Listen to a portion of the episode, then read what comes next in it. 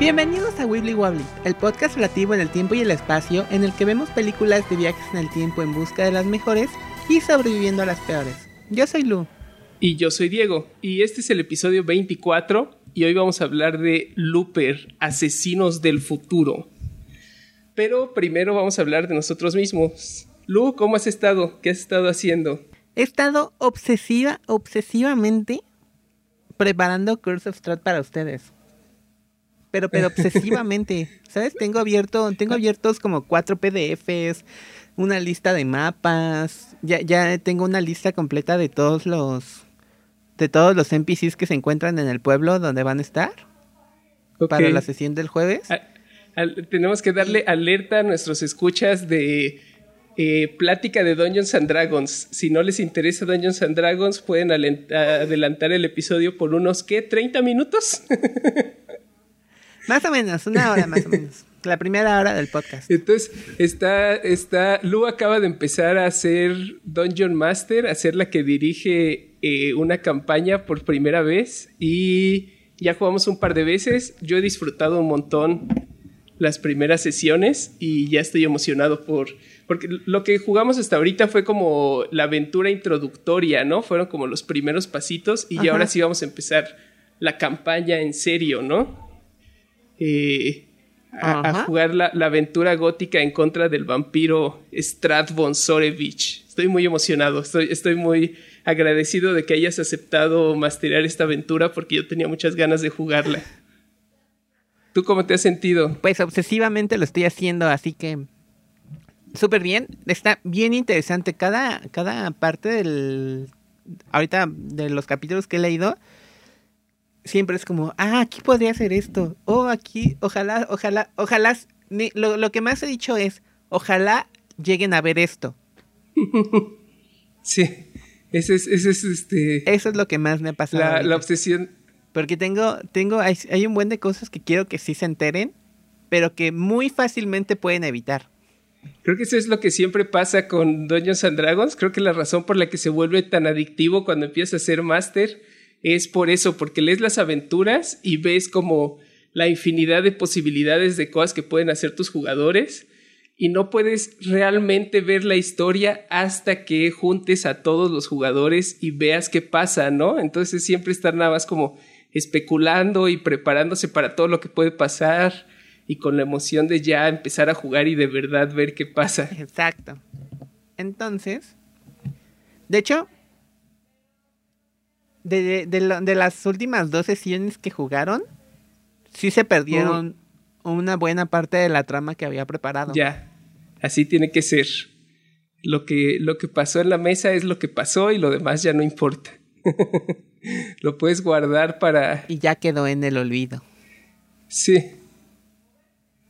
lo puedes guardar siempre para usarlo en el futuro. Solo eliges monstruos más poderosos y puedes rellenar cuartos de otra mansión que visitemos en el futuro. Exacto. Hasta que te pongas a leer, hasta que te pongas a leer el capítulo. Tal vez, pero no, no va a pasar. Ya lo perdieron. En fin. Diego, ¿tú qué? ¿A ti qué te trae esta semana emocionado? Lu, te tengo una pregunta. Dígame. How does a bastard, orphan, son of a horse and a Scotsman drop in the middle of a forgotten spot in the Caribbean by providence, impoverished in a squallow, grow up to be a hero and a scholar? mi, obsesión, mi obsesión enorme del momento es Hamilton. Eh, como seguramente ya todos saben, porque el internet explotó, eh, ah, subieron a Disney Plus una grabación de, del musical que además la habían grabado creo que hace como cinco años con el cast original oh, y está buenísima. Eh, a mí me gustan mucho los musicales. Cuando recién, cuando recién acaba de empezar Hamilton y salió el soundtrack, escuché alguna de las canciones y sonaba bien interesante y vi me emocioné mucho cuando hicieron su performance en, en los Tony Awards y había, había, sido así como algo que ah, algún día estaría, estaría genial ver Hamilton o que hagan una película, ¿no? Ese es como mi sueño de persona que le gustan los musicales pero que no tiene dinero para ir a ver a, verlos en vivo. Eh, ah, siempre, eh, siempre me ha gustado ver las películas. Entonces, este, que, que, hayan subido, que hayan subido el musical completo a Disney Plus y que esté tan bien grabado y tan bueno como lo imaginaba, es sí lo máximo. Ya lo vi como tres veces, he estado escuchando las canciones todos los días, todo el tiempo tengo pegada alguna de las canciones del soundtrack. Entonces, eh, bueno, si les gustan los musicales, eh, ese es otro tema del que podría hacer un podcast. Sí, es buenísimo, es buenísimo. Y la verdad es que como su, su imagen pública ya me había empezado a cansar desde que se volvió famoso con Hamilton, como que ya me había cansado de verlo en todos los proyectos y en todos los programas de entrevistas y en todos lados, pero ya por fin viendo su, su obra maestra, ya dije como, no, sí se merece, sí se merece toda la fama que ha conseguido, porque sí, es brutal, súper bueno el musical. Pero bueno. Lo voy a, lo voy a, lo voy a ver en, el momento en que tenga oportunidad. Me voy a poner a verla. Sí, tienes que verlo. Pero Lu, este no es un podcast de Dungeons and Dragons y no es un podcast de musicales, aunque podríamos hacer podcast de las dos cosas. Definitivamente. Pero este es un podcast de viajes en el tiempo y hoy vamos a ver una de las mejores. Looper, escrita y dirigida por Ryan Johnson y estelarizada por Joseph Gordon-Levitt y Bruce Willis. Bruce Willis. Eh, Lu, estoy nervioso. Esta es una de mis películas favoritas. Favoritas, punto. No solo de viajes en el tiempo. ¿Qué, te pareció? Lo sé, yo también. ¿Qué te pareció Looper? La, la había visto desde que salió, obviamente, ¿no? Y también la he visto hasta el cansancio. Y de hecho no me ha cansado. Ajá. Que sí, también es una de mis películas favoritas. Sé que esta va a terminar muy alto en el ranking. Más vale, más vale, pero hablaremos de eso más adelante. Este, sí, yo igual eh, la vi cuando salió y ese año la estuve viendo varias veces.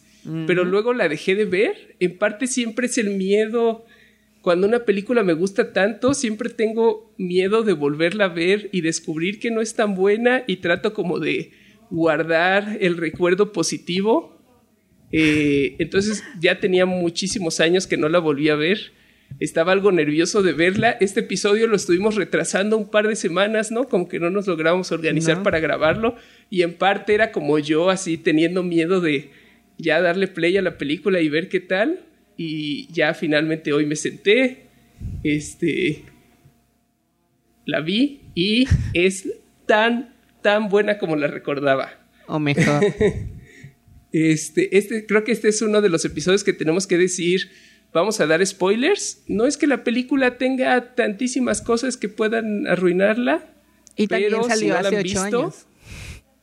Y salió hace ocho años, pero esta es de las películas que tengo que decir que si no la han visto, no escuchen el episodio, por favor.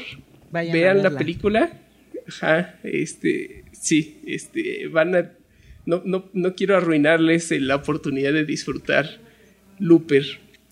Si no la han visto. Esta definitivamente eh, sí es una, una, una recomendación muy en serio. Esta película sí tienen que verla antes de cualquier otra cosa pues hablemos de qué, de qué se trata. Eh, creo que algo de lo que me emociona hablar es que creo, creo que en parte me gustó más la película ahora de lo que recuerdo la primera vez que la vi. Porque la primera vez que la vi tenía un conflicto muy grande con la película.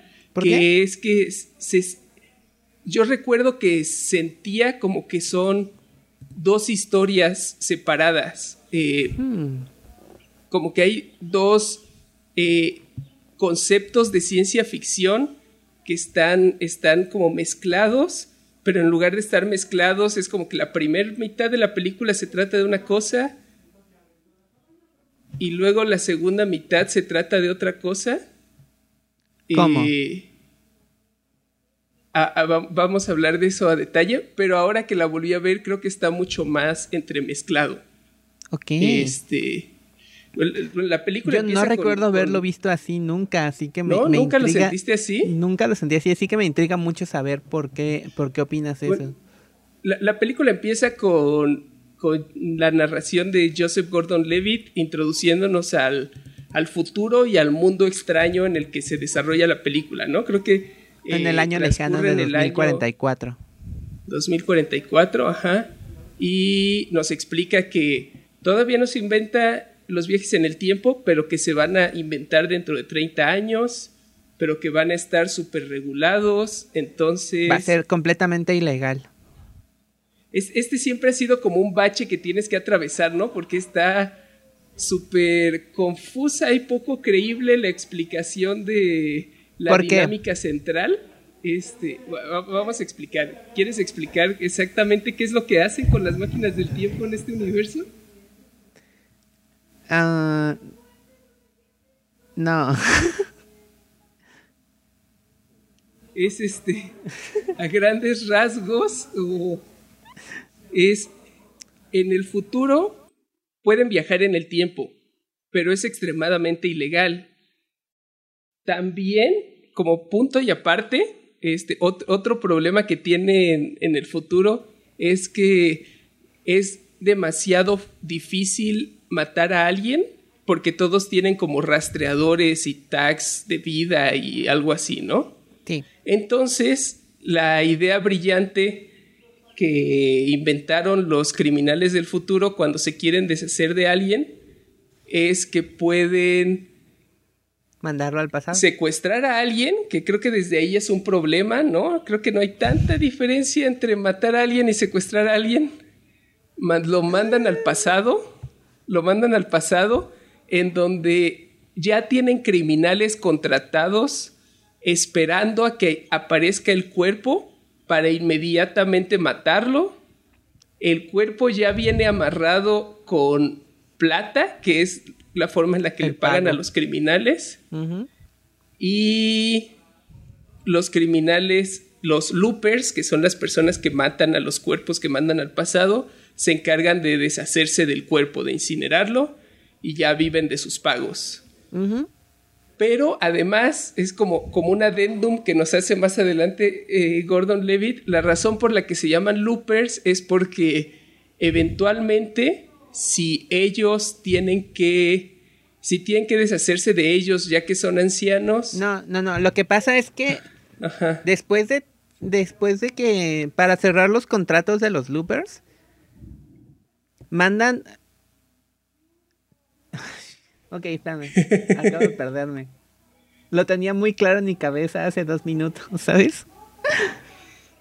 El, punto es que los loopers en algún momento van a tener que matarse a ellos mismos, ¿no? Van a enviar a su, a su cuerpo del futuro, lo van a enviar al pasado, ellos van a tener que matarlo y a eso le dicen cerrar el loop, porque además vienen amarrados con un montón de oro y ya es como su último pago y ahora pueden retirarse. Ese es el sistema. Ok, sí. Si nos ponemos... a- ajá. el, loop, el, el, el, el looper termina su contrato cuando desde el futuro les mandan a ellos mismos del futuro. Ajá. Entonces, desde el momento en que ellos cierran el loop, tienen 30 años para seguir viviendo. Y estén en donde estén, cuando pasen esos 30 años, la gente del futuro, los líderes criminales, les van a mandar a esa persona a, su, A a ellos. mismos de jóvenes. Ajá. Es súper fácil de entender, no sé qué es. O sea, ese es el, el punto es que ese es el sistema y la película necesita que aceptemos que ese es el sistema desde el principio, desde los primeros cinco minutos de narración Nos pide que- y que no nos mo- que no nos molestemos en cuestionarlo nunca más porque entonces nada funciona, ¿no? Tenemos que Tenemos aceptar que suspender nuestras, nuestra, Es- nuestra, nuestra incredulidad. Incredulidad. Este es el sistema, no sabemos exactamente cómo funciona el, el- el viaje en el tiempo, no sabemos exactamente a qué se dedican los grupos criminales, lo que sea que es lo que no nos están diciendo, asumimos que es lo que le da explicación a todas estas mecánicas raras del mundo, ¿no?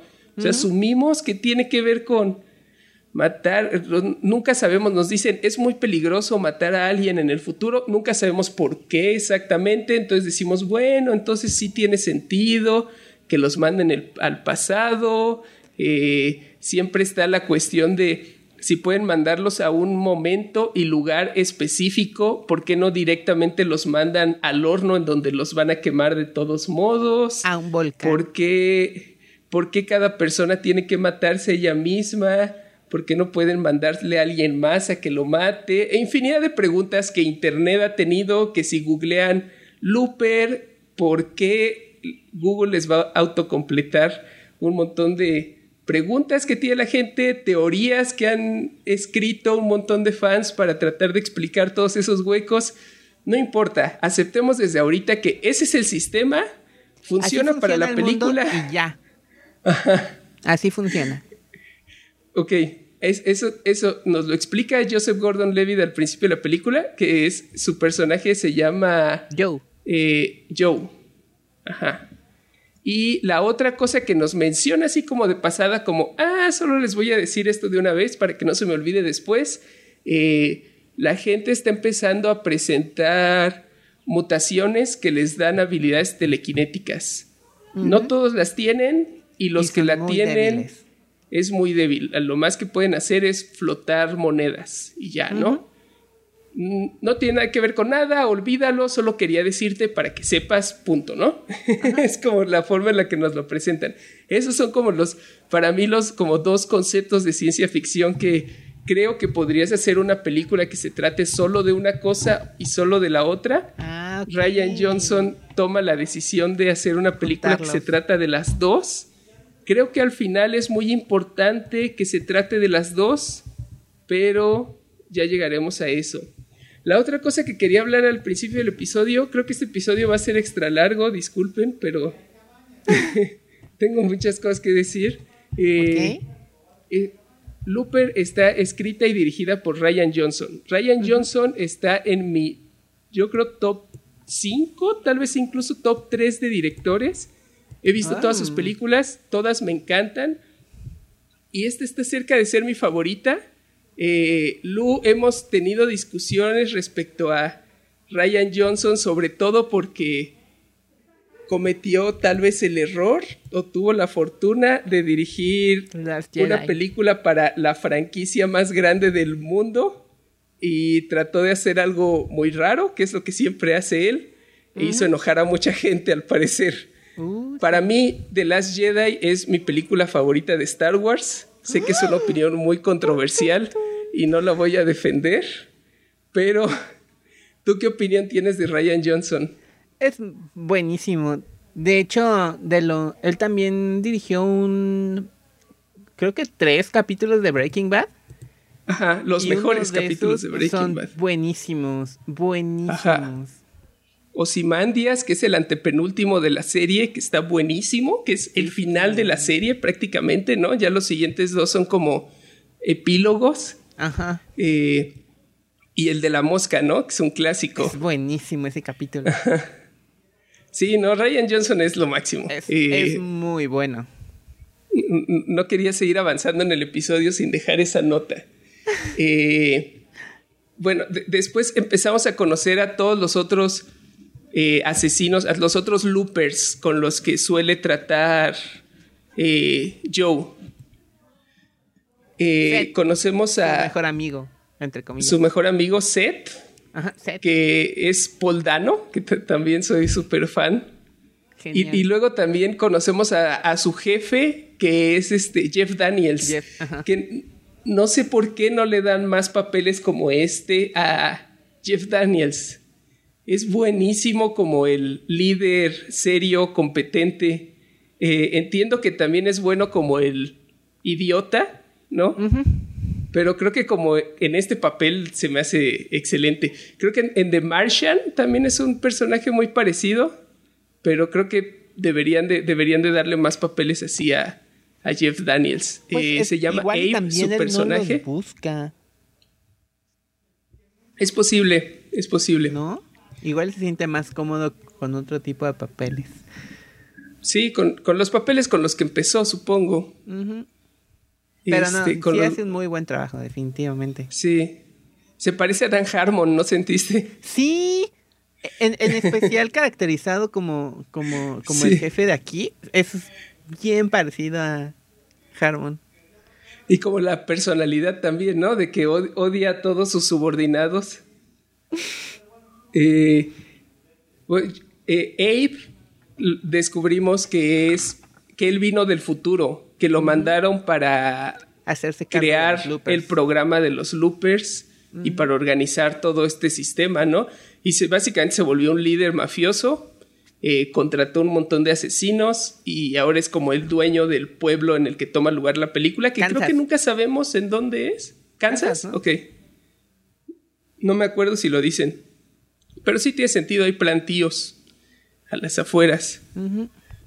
Pero también ahora es una ciudad metropolitana, metro, así una ciudad enorme con rascacielos, ¿no? Porque mm. es el futuro, supongo. Es el futuro. Eh, el, el líder de sus asesinos es Kid Blue que yo estaba ¿no? Sí, yo, yo recordaba claramente que era él, ¿no? Que, Kid Blue era él, ¿no? Sí, yo también. Pero nunca lo dicen. No, nunca lo dicen y aparte cuando te pones a, verlo no tiene, no tiene, no tiene como conexión y aparte yo me puse a buscar específicamente información al respecto y encontré una entrevista con, con, Johnson. Y en una de esas, en una de esas este, dijeron que hay una escena, una escena este, eliminada que está en las special features del DVD. Ajá. En donde después de que le da, le, le martilla la mano, Ajá. lo iban a sacar para dispararle, pero Kid Blue se escapa. Ok. O sea que y no tendría sentido. No tendría sentido si es él, de, si es, es, la versión joven de él. Sí. Yo siempre lo, lo asumí porque. Por, justo por eso, porque en la edición final de la película nunca ves. Yo estaba siempre buscando el momento en el que lastimaran a, a, a Kid Blue de alguna forma grave o que muriera antes que. Antes que Jeff Daniels y nunca pasa. De hecho, específicamente se muere primero Abe y después Kid Blue. Ajá, Kid Blue. Eh, no sé, también hay un montón de gente que especula lo mismo, entonces no estamos solas en esto. Según yo, según yo, al final sí, o sea, para mí, dentro de mi entendimiento de la película, al final no, no, no tienen relación uno con el otro. Ok, ok. Así es como yo lo veo ya igual es una oportunidad desaprovechada, aunque también se siente, a mí me gustaban mucho las escenas entre ellos dos porque se siente como la frustración de Abe con él mismo de joven, ¿no? Como que está frustrado de, ah, ¿por qué no eres serio? ¿Por qué no te comportas con inteligencia? Y suena mucho como a una persona como tú de adulto hablándote a ti de adolescente y diciendo, ah, ¿por qué tienes que ser así? Pero, pero también se parece mucho, mucho cómo trata, cómo trata Abe a Joe. Sí, como que trata así a todos los loopers, ¿no? Igual y no todos los loopers, pero sí como ellos dos, que son como, como sus protegidos. Porque a Joe lo agarró desde, desde muy chiquito. Sí. Y es, eso es horrible. Lo, lo, lo empezó a proteger desde muy chiquito y le puso un arma en la mano. no sabemos, pero. Pero quiero pensar que un arma en la mano. Este, ok. Repite mucho esa frase. Le sí, pone un arma en la mano. Ajá. Eh, Estábamos entonces cuando, cuando pasa como todo lo de todo lo de Seth. Sí, conocemos a todos los personajes. En parte, en parte también empezamos a ver como la. como que la narración de Joseph Gordon Levitt nos vende, de Joe, nos vende la idea de que su vida es genial y que le gusta lo que hace y es un trabajo serio y él es como un mafioso rudo. Pero luego las escenas que vemos de su vida vemos que es un poco patético, ¿no? Es este. Es, es, adicto a unas drogas alucinógenas que se. que se pone con gotas en los ojos. Eh, su novia es prostituta y se da a entender que en realidad ella no siente nada por él y solo es un trabajo más, ¿no? Como que Abe le paga a ella para que lo, lo atienda.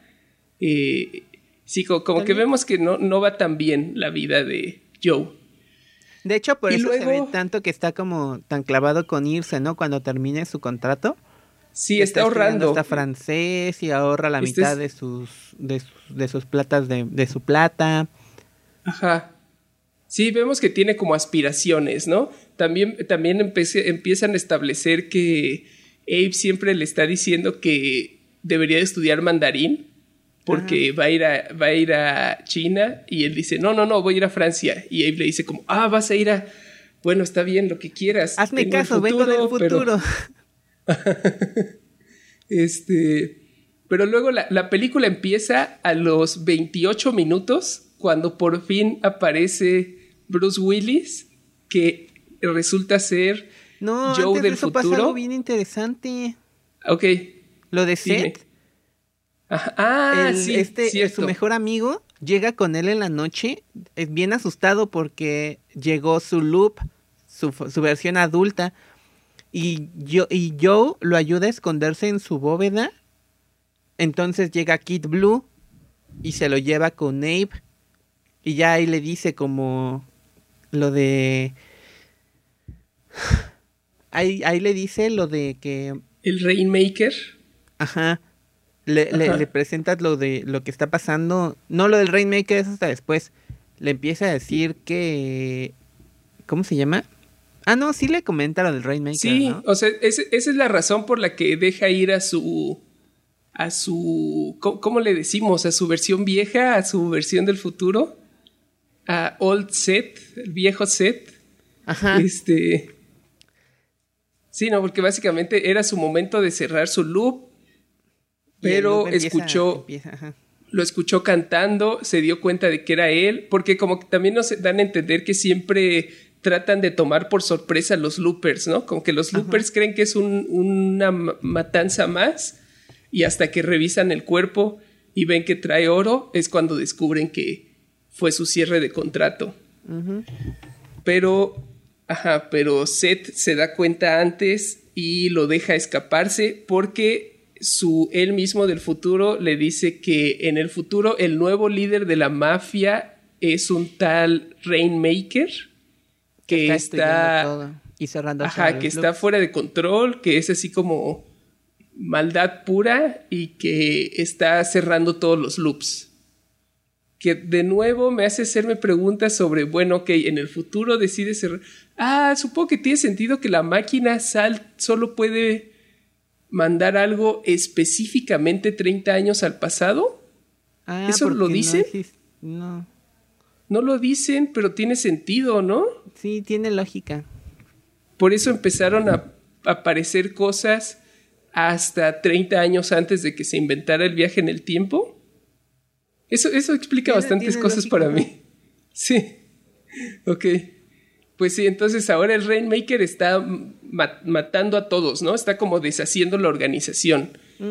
Y este Joe trata de salvar a Seth por un momento, pero eventualmente los asesinos lo se dan cuenta de que lo está ayudando, lo amenazan con, con quitarle sus ahorros o matarlo, y él acepta entregarles a Seth y ya lo matan. Y casi de inmediato le toca ir a hacer un trabajo. El, e, esta una de las cosas que más me gusta de la película es lo icónico de la imagen de Joseph Gordon-Levitt sosteniendo su escopeta a la altura de la cintura, parado al lado de la carretera, enfrente de una, de, una manta extendida en el suelo. Ok, a ver, espérame. Esperando a que algo aparezca súbitamente. A ti en verdad no te importó nada lo de Seth, ¿verdad? Eh, ¿por qué lo dices? Porque todavía falta cuando, cuando está escapando el set adulto ah, y atrapan al set joven. solo estoy emocionado por, Bruce Willis, sí. Pero es que esa parte está súper interesante y a mí siempre me impactó un buen. bueno. Porque agarran y, los, los mafiosos, este Abe y su, y su grupo, agarran a Seth joven y le empiezan a marcar en el brazo una dirección a donde tiene que ir entonces en el set viejo aparece la dirección y de repente le empiezan a desaparecer los dedos, el brazo, el pie y cuando llega como todo muñoncito al, lugar donde, donde le dijeron, ya habían descuartizado por completo a Seth, pero lo tenían vivo. Ajá. Y era como, ¿what? Sí, te explican que tratan de no matar a la persona del pasado para no causar paradojas, pero pueden hacerle daño, ¿no? Solo para atraer a la persona del futuro y solo quieren asegurarse de matar primero a la persona del futuro antes que la del pasado por wibbly wobbly reasons. ¿Verdad? Pero, es que esa parte mí se me hace súper interesante y. Sí, está súper buena esa secuencia. Que es un poco lo de volver al futuro, ¿no? De cuando se está desapareciendo el brazo de la fotografía, pero hecho real y grotesco y terrorífico. Sí, está bueno. Eh, yo tengo siempre un conflicto con ese tipo de cosas de cuando alteras el pasado, en qué momento se manifiestan los cambios en el futuro, ¿no? Y por qué hasta el instante en el que medio lo tratan de explicar después, porque hasta el momento en el que le cortan el brazo al del presente, le desaparece al brazo al del futuro. Por ejemplo, una, de mis conflictos es si le iban a cortar las piernas, entonces nunca tuvo piernas, entonces nunca se habría subido a un carro para manejarlo. Entonces no tiene sentido que esté manejando y de repente no tenga piernas, ¿no? Exacto. Eh, pero bueno, wibbly wobbly timey wimey. funciona, este, la secuencia funciona. Ya, date, date con lo que hace decir de Bruce Willis. Ajá. Entonces ya por fin puedo hablar de Bruce Willis. Ya puedes por fin hablar de Bruce Willis. Date. Entonces llega el momento en el que Joe tiene que cerrar su propio loop, pero el cuerpo que aparece es Bruce Willis, no está amarrado, no tiene su manta en la cabeza, él de inmediato se reconoce eh, no estoy seguro por qué. Se ve los Tal vez solo se saca de onda de inicio porque la persona no está amarrada ni con la cabeza cubierta. Eh, es esta, esta, escena en donde aparece con Bruce Willis me gusta un buen que hay como una sola nube rara en el fondo porque nos van a volver a enseñar esta escena y el, el hecho de que esté ahí la nube rara nos deja muy en claro que es este mismo momento otra vez, ¿no? Hay como una nubecita así que parece una firma perfectamente encuadrada en el, en el fondo. y, aparece Bruce Willis como que ya tiene un plan, porque en cuanto... Eh, Joe, Joe, no se molesta ni por un momento, ¿no? luego, luego dice, bueno, es mi... Es momento de cerrar mi loop, dispara, pero Bruce Willis se da la vuelta y recibe el disparo en la espalda, en donde tiene amarrados los lingotes de oro y de inmediato recoge uno de los lingotes y se lo avienta a, Joe joven en la cabeza y lo desmaya y se echa a correr. Y Joe despierta hasta que ya es de noche. Bruce Willis ya se escapó y él ya sabe porque acaba de ver lo que le pasó a Seth, que ya todos los asesinos de Kid Blue lo están persiguiendo, ¿no? Y es momento de echarse a correr y resolver el problema lo antes posible. Y para él resolver el problema significa matar a Bruce Willis, ¿no? Él como que nunca tiene dudas de que eso es lo que tiene que hacer. Hay un par de momentos en donde tiene miedo de dispararle, pero como que él, él está así como, esta es mi misión, tengo que matar a Bruce Willis. Tengo que matarlo, ajá. En parte él está emocionado, ¿no? Porque significa que le van a dar su paga y que ya por fin se va a poder retirar, irse a Francia y vivir su vida. Ajá. Eh, Joe lo, lo, primero que hace es ir a su departamento como para conseguir los recursos que pueda conseguir. Se da cuenta de que los asesinos ya están ahí en su cuarto. Una escena muy parecida a la de Pulp Fiction cuando, cuando Bruce Willis regresa a su departamento por el reloj, ah, ¿no? y el asesino está en el baño. Y un par de cosas que me recordaron mucho a Pulp Fiction. Eh, tal vez solo es la imagen de la imagen de Bruce Willis en jeans sosteniendo una escopeta a la altura de su cintura, creo que eso ya es 80% de, de la razón por la que me recuerda Pulp Fiction. Tiene sentido. sí. ¿Y, ¿Y, qué pasa? Eh, los asesinos lo descubren, empiezan a dispararle, él trata de escaparse por la, por la ventana, se cae y se desmaya. Y entonces hacemos como un flashback, como rewind, como en Hamilton. Y otra vez volvemos a ver el momento en el que aparece Bruce Willis, pero ahora vamos a seguir la historia del primer del primer del primer de la primera línea de eventos. Lo que Ajá, pasó la como ocurrió vez. originalmente, ¿cierto? Ajá. Entonces vemos que aparece Bruce Willis, Joseph Gordon-Levitt de inmediato lo mata, ¿no? Sin dudar. Y luego vemos como los siguientes 30 años de su vida en los que lentamente se convierte en Bruce Willis. Básicamente se, de- se va a Shanghái, como todos le decían que iba a ser. Eh, se pierden las drogas, se termina todo su dinero, se vuelve criminal. Eh, me, gusta mucho como... Ajá.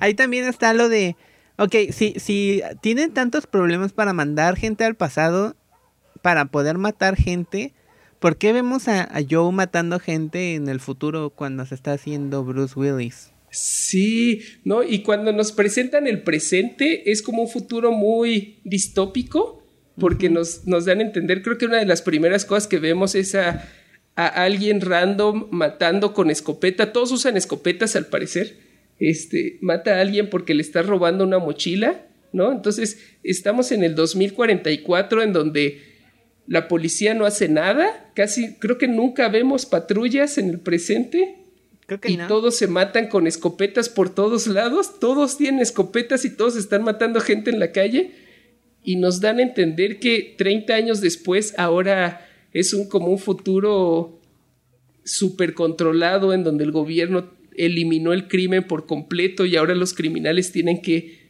viajar en el tiempo para poder cometer crímenes. Sí está como medio inconsistente Bueno, eso. también lo que decías de las escopetas, recuerdo que al final del día sigue siendo Estados Unidos. Rico. Pero, pero no- nunca tienen rifles ni pistolas que les gustan mucho más a los gringos. A lo mejor es porque es Kansas y es como un estado granjero que hay más escopetas que rifles. Tiene lógica. Porque son, son este, los, los civiles y los loopers tienen escopetas. Los loopers tienen específicamente estas escopetas raras sci-fi, ¿no? Que son como unos tubos grandes. No sé, están bien chidas, pero no sé cómo, cómo definirlas. Y los asesinos tienen, les dicen Gatmans, porque usan Gat guns, que son como revólveres larguísimos y, y nos dan como que tratan de este Kid Blue tiene un monólogo sobre que los loopers solamente pueden dispararle algo que está enfrente de ellos y la pistola está la escopeta está diseñada para pegarle a lo que sea y ellos tienen estas armas que necesitan precisión pero que también tienen más alcance. Y es un poco como esta idea de que los loopers solamente ven a corto plazo y los Gatmans están como porque los porque en realidad lo que está haciendo Abe es crear el imperio criminal que crea los loopers, ¿no? O sea, está como poniendo la semilla del imperio criminal que se va a hacer en el futuro. Sí. Eh, bueno, entonces el resto de la película es una persecución entre Joe, Joseph Gordon-Levitt está persiguiendo a Bruce Willis, Bruce Willis está buscando algo, no estamos seguros de qué, y todos los Gatman están detrás de los dos. Eh, bueno, no terminamos de decir la vida de la vida de Joe en el futuro. En el futuro, en el timeline bueno En el, en, o timeline en malo, el timeline supongo. original. Original, ajá. En la línea del tiempo Eh, original. Pa- pasa como por. ve- vemos que Joe pasa por una etapa emo, ¿no? Eh, y justo ahí es en donde está el switch. En Spider-Man 3. Y como justo ahí es donde está el switch entre Joseph Gordon-Levitt y Bruce Willis, tenemos la oportunidad de ver a Bruce Willis con, con copete negro, ¿no? Que es un, un look muy específico. Bien Sí, por haberse no es atrevido como a aparecer ver a así en pantalla. y luego ya vemos a Bruce Willis, Bruce Willis, ¿no? Este canoso y pelón, como debe de ser. Como ha sido siempre. Como ha sido siempre, exactamente. Eh, y conoce, conoce a una mujer, ¿no? En Shanghái, se casa con ella, se enamora perdidamente y luego Lo, llegan lo, ¿cómo se los asesinos. Lo, cura, lo limpia. Ajá, lo, lo hace sobrio y luego un día llegan los Gatmans y la matan a ella. se me olvidó decir esa broma al principio del podcast, que toda, toda esta película, el problema lo causa una pala de jardinería con forma rara. Si esa pala de jardinería hubiera tenido una forma normal, no habría pasado nada. Porque la esposa de Bruce Willis se asoma por la ventana sosteniendo esta pala extraña que se dobla como si fuera una pistola. Y entonces los, los asesinos la matan de inmediato porque la ven con una pistola en la mano y se llevan a Bruce Willis.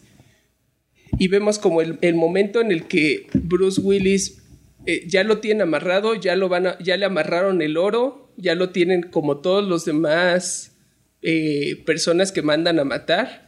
Ya, ya tiene su saco en la cabeza, sus manos amarradas eh, y su abrigo escondiendo el oro. Pero en el último momento toma una decisión, se zafa, mata a todos los que lo están, a todos los que lo tienen detenido ahí, a todos los asesinos se quita el, se desamarra las manos, se, se quita la manta de la cabeza, pero decide viajar al pasado de todos modos. ¿No? Es como esta, esta, decisión importante que toma, no sabemos por qué, pero tiene que ver con su esposa. Para salvarla. para salvar, sí. Se sube a la máquina del tiempo, eh, que está súper chida también. Es como esta esfera como esta esfera submarina, ¿no? ¿Qué, ¿qué opinas de él? Como una secadora. Es una secadora del tiempo. Eh, y entonces ya regresamos al presente, ¿no? Al momento en el que Bruce Willis aparece y toma la decisión de aventar el lingote y escaparse. Y cae con y entonces, las dos líneas del tiempo. Ajá. Ya entendemos como todo lo que pasó en las dos líneas. Eh, finalmente, eh, Joe del presente encuentra la forma de contactarse, que es cortándose en el brazo un mensaje para que lo vea el para que lo vea Bruce Willis. Yo creo que podría haberse hecho un tatuaje, tal vez habría sido más doloroso, tal vez más lento. Había asesinos buscándolo. Supongo que se, escribe porque además hacen como este, esta, este, como momento de suspenso ah, porque cuando, le mandan la dirección a Seth que se está escapando, le escriben be at y la dirección en la que tiene que ir, ¿no? El nombre de una calle. Entonces, cuando vemos a Bruce Willis verse el brazo, dice be at, pero después descubrimos que dice Beatrix que es el nombre de la camarera, de la mesera en un diner, que es el diner en el que Joe siempre va a desayunar después de matar a su persona del día, ¿no? Ajá. Eh, ¿Qué pasa después? Este, ah, bueno, entonces aquí es donde Bruce Willis le explica eh, por qué está, por qué está escapando y la razón le vuelve, le vuelve a contar lo del Rainmaker. Hay un nuevo líder de la mafia que está matándolos a todos y él se da cuenta de que puede prevenirlo porque al final la película se trata de, de lo que siempre pensamos cuando hablamos de viajes en el tiempo. Si pudieras viajar al pasado y matar al Rainmaker cuando era bebé, ¿lo harías o no lo harías? ¿No? Esa es la pregunta de siempre. Una de las preguntas, malditas. Una de las preguntas. Ajá. Este, entonces sí, Bruce Willis está buscando al Rainmaker bebé para matarlo y evitar todo esto. y mientras tanto, Joe, Joseph Gordon-Levitt, está tratando de matar a Bruce Willis para continuar con su vida, ¿no? Él, él incluso tiene como un punto bastante decente, que es este si quieres salvarla a ella, si quieres salvar a tu esposa, enséñame quién es, yo voy a evitar conocerla y así ya no le va a pasar nada, ¿no? Porque la única razón por la que la mataron es porque estaba con él. Pero Bruce Willis es está decidido a que puede arreglar el futuro y Como puede todos los quedarse con su protagonistas de esposa. series de películas, de todas las, de todas las películas de viajes en el tiempo. Ajá. No entienden la O sea, en, en parte nos damos cuenta de que no es, tiene algo de egoísmo su misión, ¿no? O sea, no es tanto que quiera salvarla, sino que quiere salvar su vida con ella. Eh, y, y también Joseph Gordon-Levitt tiene una misión egoísta porque lo único que quiere es como ya matar a Bruce Willis, vivir 30 años decente y preocuparse por eso después, ¿no? Como una escopeta. Solo, solo está viendo a corto plazo. Ay, Eh. Dios. la analogía. Ajá, exacto.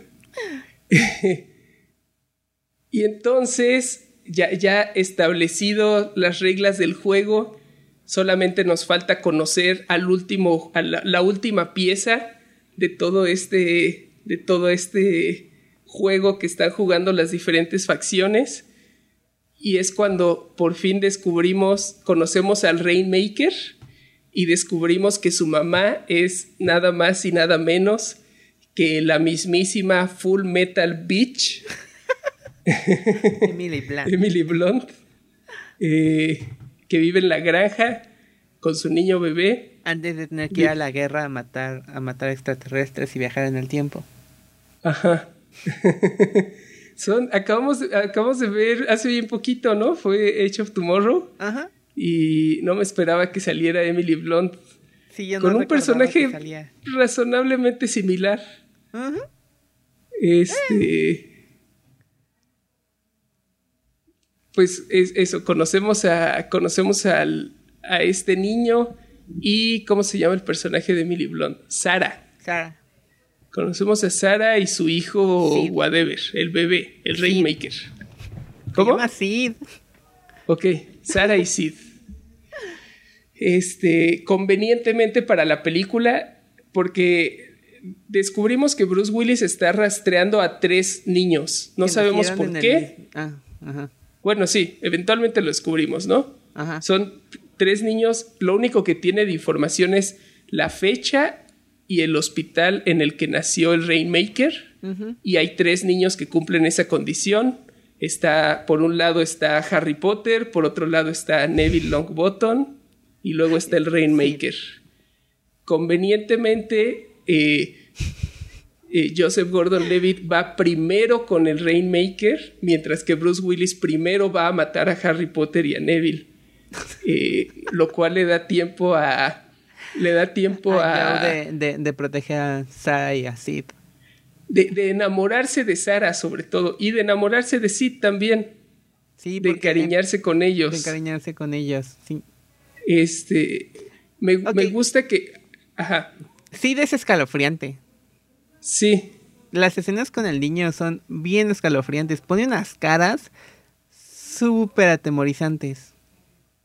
sí, el, el niño hace un buen trabajo de ser un niño creepy. Ajá. Eh, me gusta que tienen, tienen esta, esta conversación clásica de viajes en el tiempo entre, entre los dos, entre los dos Joes cuando se encuentran en el diner, en Oh, el sí. que Joseph Gordon-Levitt le empieza a hacer un montón de preguntas a Bruce Willis sobre la lógica del viaje en el tiempo y Bruce Willis se desespera y dice, ah, ya, basta de preguntas, ¿qué importa? No vamos a ponernos a hacer diagramas con popotes, ya, solo acéptalo, tenemos que hacer esto.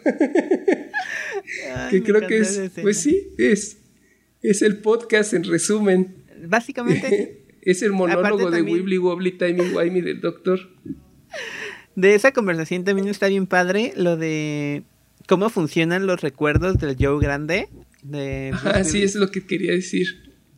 Dilo, dilo. Que al, al- al igual que las heridas físicas, cada que Joseph Gordon-Levitt hace algo, a partir de ese momento Bruce Willis empieza a recordarlo. Mientras tanto, todas las, todas las otras recuerdas son como, los describe como difusos, ¿no? Y también te dan a entender que Bruce Willis está, tiene un dolor de cabeza permanente, justo por eso, porque se están alterando sus memorias todo el tiempo. Sí, Eso me habría gustado que fuera un elemento más importante, ¿no? Creo que sí.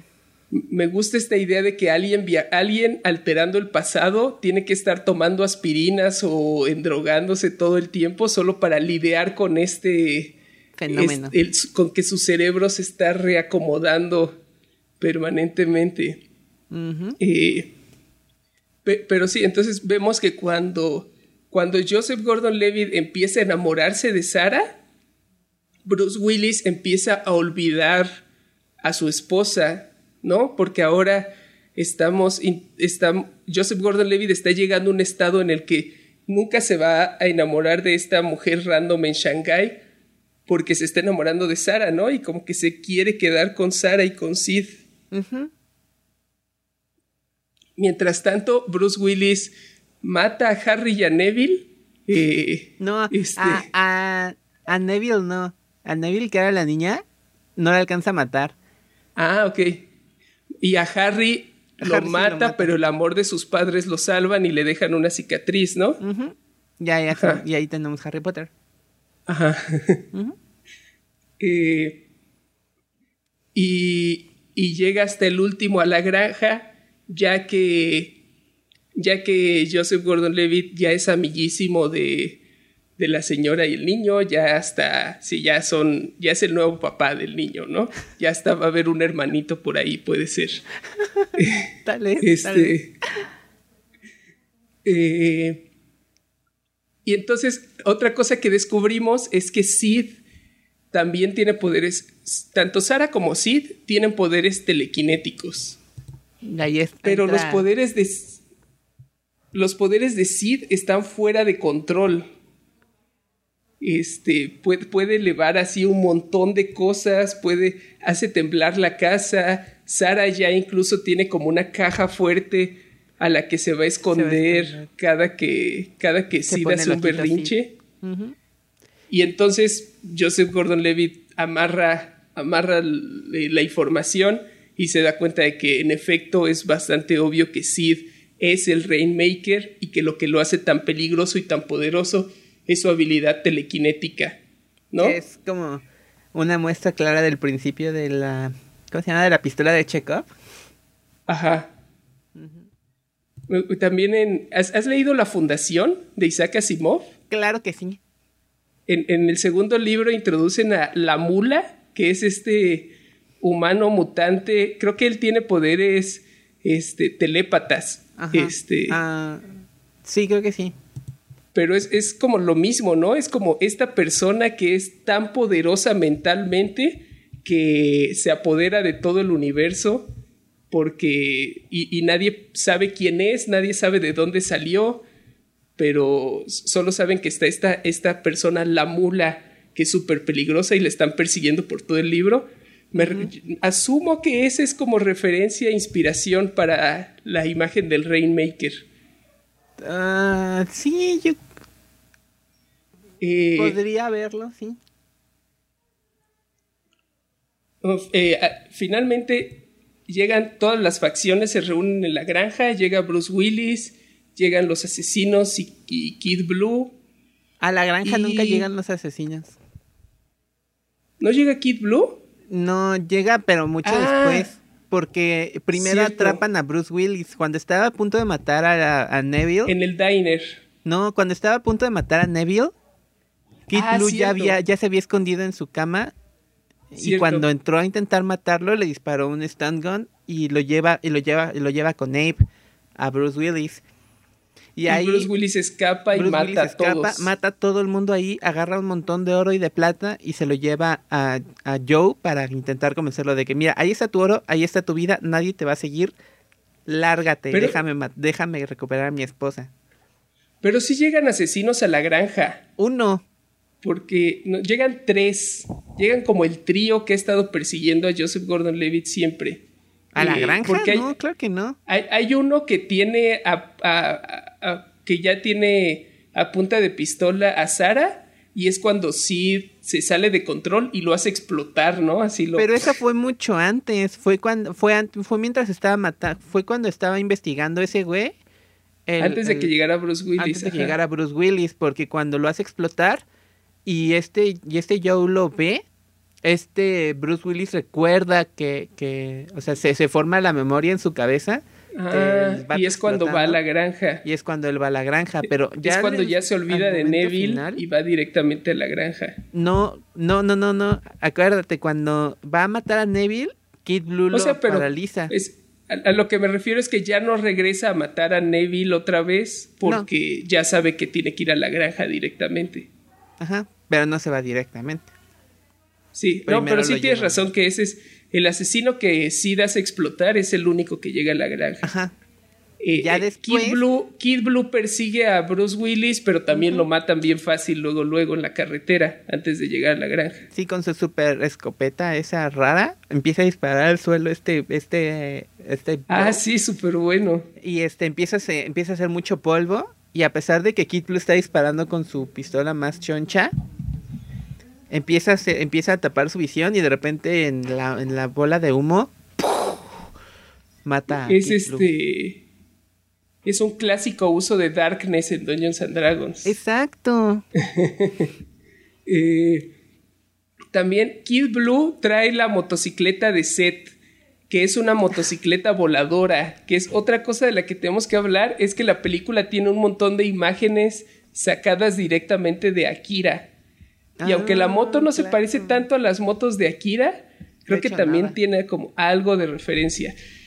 Una de las cosas que hacen como para crear este mundo sin darnos demasiadas explicaciones es que vemos que nunca nos dicen qué pasó con la gasolina en el futuro, pero sí vemos que todos los carros del futuro son Tienen como estas máquinas pegados. voladoras eléctricas y los carros viejos tienen solo como un tubo raro conectando el escape con el tanque de gasolina. Entonces asumimos que están modificados de alguna forma, Y de hecho pero no nos tienen que buen- explicar nada, ¿no? Vemos un buen con paneles sola- solares pegados en el toldo. Ajá. Sí. Ajá. Sí, está súper. Y, y paneles solares en, en, en las azoteas de las casas y en, en la granja también tiene así como varios extendidos. Pero sí, nunca hablan de eso, ¿no? Solo es como para darnos a entender que estamos en el futuro sin hacerlo todo demasiado sci-fi. Ajá. Eh, bueno, finalmente se enfrentan Bruce Willis y Joseph Gordon-Levitt y Sid, que ahora ya está fuera de control, estilo Tetsuo, matando gente, flotando, haciendo explosiones. Este. Y entonces es el, el momento en el que Joseph Gordon-Levitt se da cuenta que lo único que puede hacer para salvar a Sid es Y a Sara. y a Sara, porque ya Bruce Willis está a punto de matarlos. Y en parte Sara lo convence porque al, al final el futuro del que el futuro del que viene Bruce Willis este Sid creció con Sara de mamá solo, ¿no? Ah, Pero pero no sé, este Joseph Gordon-Levitt confía de alguna forma que el poco tiempo que pasó con él, la poca advertencia que le logró dar a Sara de lo que le va a pasar a Sid en el futuro, es suficiente para cambiar las cosas y decide suicidarse. bueno, Para. ¿sabes? Ajá. Ajá. Yo creo que sí, sí, todo ese impacto sí le ayudó a crecer a Sid. Ver tan cerca la muerte de su mamá y aún así que se haya salvado con la ayuda de como esta otra persona y como todo eso, yo creo que sí ayuda un poco a que podamos creer que tal vez Sid podría no convertirse en el Rainmaker. También quiero pensar que Sara aprendió algo, ¿no? Como que Ajá, Sara, claro. ya que vio los extremos a los que estaba llegando Bruce Willis por matar a su hijo, ya tiene que entender como, ok, no le voy a tolerar tanto sus berrinches, tengo que comprar un par de libros sobre, Y aparte sobre ayuda- ser buen padre. Aparte ayuda la cantidad de estúpida de oro y de plata que se quedan Sara y Sid. Sí, sí, también. Yo, yo, una parte de mí, creo que yo recordaba que tal vez lo que iba a ayudar es que Joseph Gordon Levitt se iba a quedar también a ayudar a criarlo, pero no. Pero Eh, no. Joe se suicida, Joe del pasado se suicida para matar, a- para desaparecer a Joe del futuro y salvar a Sara y a Sid. Exacto. Y entonces te, te, escribí en cuanto terminé de ver la película que me frustró mucho que no aprovecharan la oportunidad de hacer una última referencia a Pulp Fiction, porque el, el último diálogo de la película es Sid preguntándole a su mamá, mamá, ¿qué le pasó a Joe? Y Sara debió haber respondido, Joe's dead, baby, Joe's dead. y aquí pones a, Bruce Willis diciendo, Sid's dead, baby, Sid's dead. Who's Zed? Zed's dead, baby. Zed's dead. Si, si, Diego del futuro llegara y tú tuvieras que matarlo, pero antes tuvieras que volver a ver Looper, ¿la verías? Eh, sí, de dejaría, dejaría que mi loop corriera para volver a ver la película una última vez antes de morir. Después lo, lo iría a buscar y me quedaría con el oro, por supuesto. Definitivamente. Y, y, ahora sabría que tengo 30 años para ver Looper una y otra vez antes de no poder volverla a ver nunca más. Definitivamente, de acuerdo. Eh, tenemos que colocar Looper en nuestra lista. Lu, ¿qué, ¿qué, tanto trabajo me va a convencer, eh, me va a costar convencerte de que Looper debería de estar en nuestro top 3? Mm, Ahorita nuestro no, top 3 es Volver al creo... Futuro. Ajá. La chica que saltaba a través del tiempo y Regular Show, la película. Opino que empecemos. que Looper Ajá. vale la pena este, que esté en el top 3, definitivamente. Ok, entonces la pregunta es: ¿qué tan alto, no? Ya sabemos que es mejor que Regular Show. Sí. Sí la chica que saltaba a través del tiempo, ¿qué opinas? Ahí no, no, no Está creo. difícil. Está muy difícil. Y, y aparte yo creo que ahí sí ya, ya es como más personal. Me gusta mucho más la chica que saltaba a través del tiempo. No, tal vez no mucho más, pero me gusta más. Y conectó mucho más conmigo. La chica que saltaba Sí. a través del tiempo conectó mucho más conmigo, pero amo Looper. So, así está la No, cosa. de acuerdo, de acuerdo. Yo también, sí, La chica que saltaba a través del tiempo es una obra maestra. Ajá. Eh, Ryan Johnson tiene mejores, mejores películas. Este, y, incluso la forma en la que usan los viajes en el tiempo, ¿no? Creo que Sí. algo que tiene la chica que saltaba es que todo funciona perfectamente y entendemos la lógica de todo. Creo, tal vez no me estoy acordando de lo que dijimos en ese episodio, pero, pero no, creo pero, que sí. pero sí, sí funciona, sí funciona mejor y no tiene como aquí, aquí ah, para, para tener la, la forma, para tener bien agarrada la película, tienes que obviar muchas cosas y hacer que muchas otras no te importen en Looper. Sí, Pero ya que logras hacer eso, es una película que disfrutas muchísimo. No, sí está súper buena. Es nuestro nuevo número Nuestro 3. nuevo número tres. Abajo de La chica que saltaba a través del tiempo, a- arriba de Regular Show. Y creo que es un... Ahorita tenemos un top 3 sólido. Ajá. Creo que va, va a costar trabajo que cambie. Sí, sí, yo lo veo complicado. Hasta que venga otra de esas grandes películas de viajes en el tiempo, yo creo que el top 3 va a estar muy discutido. Pues bien, este fue nuestro episodio número 24. Recuerden seguirnos en nuestras redes sociales. Pueden encontrar el podcast como Wibbly Wobbly Pod en Instagram, en Tumblr y Twitter. A mí me pueden encontrar como Lokinomoto en Twitter e Instagram. Y a mí me pueden encontrar en Twitter y en Instagram como D3A para ver mis cómics y animaciones. Recuerden que pueden escuchar el podcast en Spotify, en iTunes, en Facebook y en YouTube. Ayúdenos suscribiéndose en su plataforma favorita, califíquenlo y recomiéndenlo con todas las personas de todos los tiempos. nice. Diego, te toca escoger la siguiente película. ¿Qué vamos a ver la próxima? Bien, el siguiente episodio vamos a ver Corre Lola Corre de 1998. Perfecto. Entonces, Nos, vemos, en el futuro. futuro.